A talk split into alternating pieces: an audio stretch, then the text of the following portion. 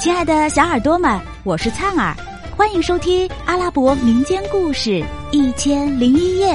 我们将进入一个奇妙梦幻的世界，用耳朵沉醉其中吧。第两百十二集，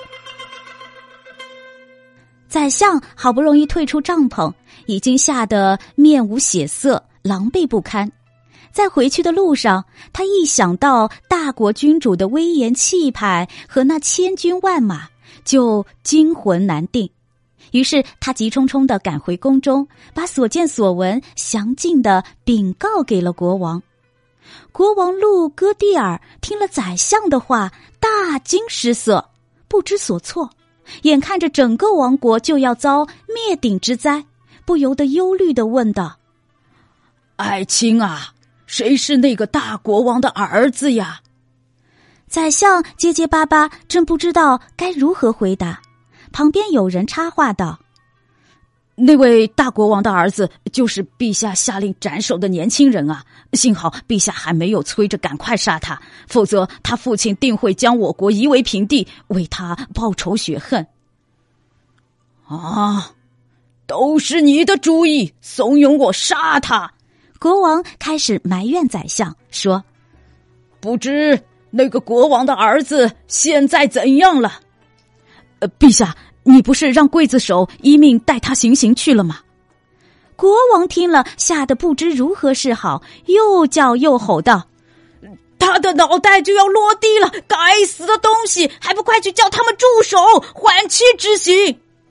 左右的侍从慌作一团，一哄而散的离开大殿。把刽子手带到国王跟前，刽子手毕恭毕敬的站在殿上，对国王说：“启禀陛下，我我奉命把犯人斩首了。混账！要是真把他给杀了，我就让你和他一块儿上西天。”国王痛斥刽子手：“陛下，小的可是奉命行事，不是你叫我不要再请示你吗？”刽子手急忙辩解道：“那是因为我气昏了头。”国王自知做的不妥，现在你老实说，他到底是死是活吧？启禀国王，我其实还不曾行刑，他还活着呢。国王得知太子还活着，不禁喜出望外，心里像石头落了地一样，立即吩咐把太子带上殿。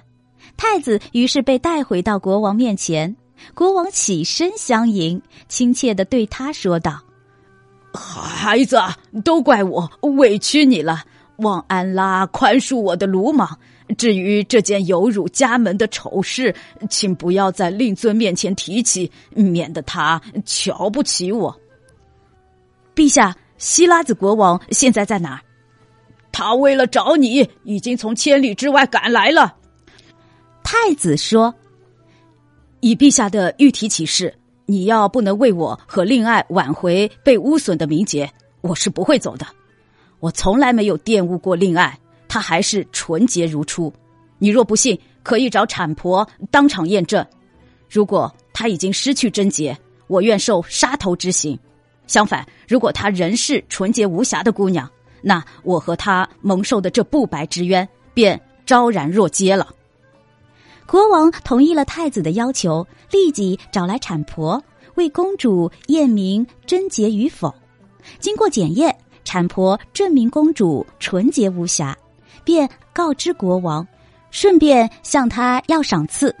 国王慷慨的恩赐产婆以及在场的其他宫娥才女，并吩咐左右用香水洒在大臣身上，以示庆贺。宫中顿时香气弥漫，欢呼雀跃，一派歌舞升平的景象。国王兴奋地紧紧搂住太子，对他表示了敬重和爱护，并打发心腹手下陪他去熏香沐浴。亲爱的小耳朵们，这集故事先讲到这儿啦，我们下集再见。